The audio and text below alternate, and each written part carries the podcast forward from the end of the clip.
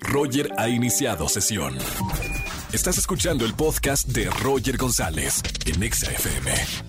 Seguimos en XFM 104.9. Es momento de escuchar a mi querida Erika González de Monterrey para el mundo con toda la información de los espectáculos. Eri, cuéntame, ponle primera, ¿qué ha pasado? Así es, Roger, un saludo para ti, para toda la gente de XFM que nos escucha. Y como todos los lunes, hay información de los espectáculos y vamos a comenzar con Ricky Martin, que en este día todavía es eh, tema de conversación.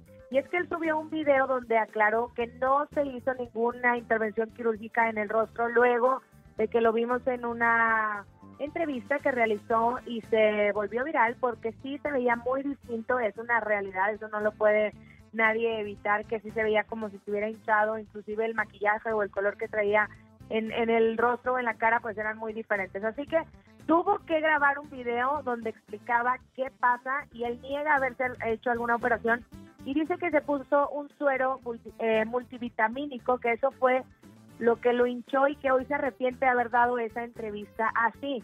Pero bueno, seamos sinceros y esto abre el tema de, conversación porque pues creo que en el video que él graba tiene un filtro, se ve distinto, pasaron los días, pasaron las horas y seguramente si se hizo un tratamiento pues va cediendo el rostro conforme ah, pasan y avanzan las horas, ¿no? Así que pues sigue siguen unos diciendo qué bueno que lo aclaraste, otros que no le creen, en fin, está como dividido, sin embargo, él dice que no se hizo nada. Ustedes juzguen, al final tienen la última palabra, aunque pues también nos debería de, de, valer un poquito, ¿no? Lo que cada quien decida hacerse con su cuerpo y con su cara, simplemente él dice que es pura mentira, que fue solamente un suero.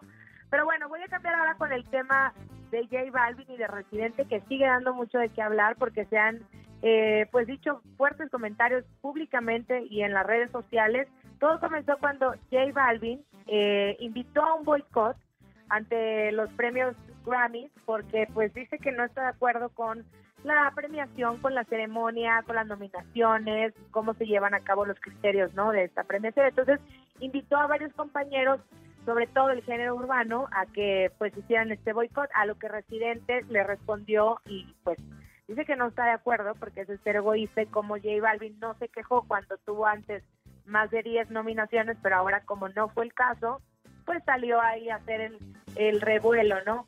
Y al final que empezaron a decirse varias cosas ahí que ya se hicieron memes, sacó toda una merch este J Balvin, una mercancía que vendió muy bien con los carritos de hot, de hot dogs porque presidente le dijo que su música era como el equivalente a una comida callejera, ¿no? Que no precisamente tiene que llevarse una estrella Michelin aunque sea muy buena, porque es callejera.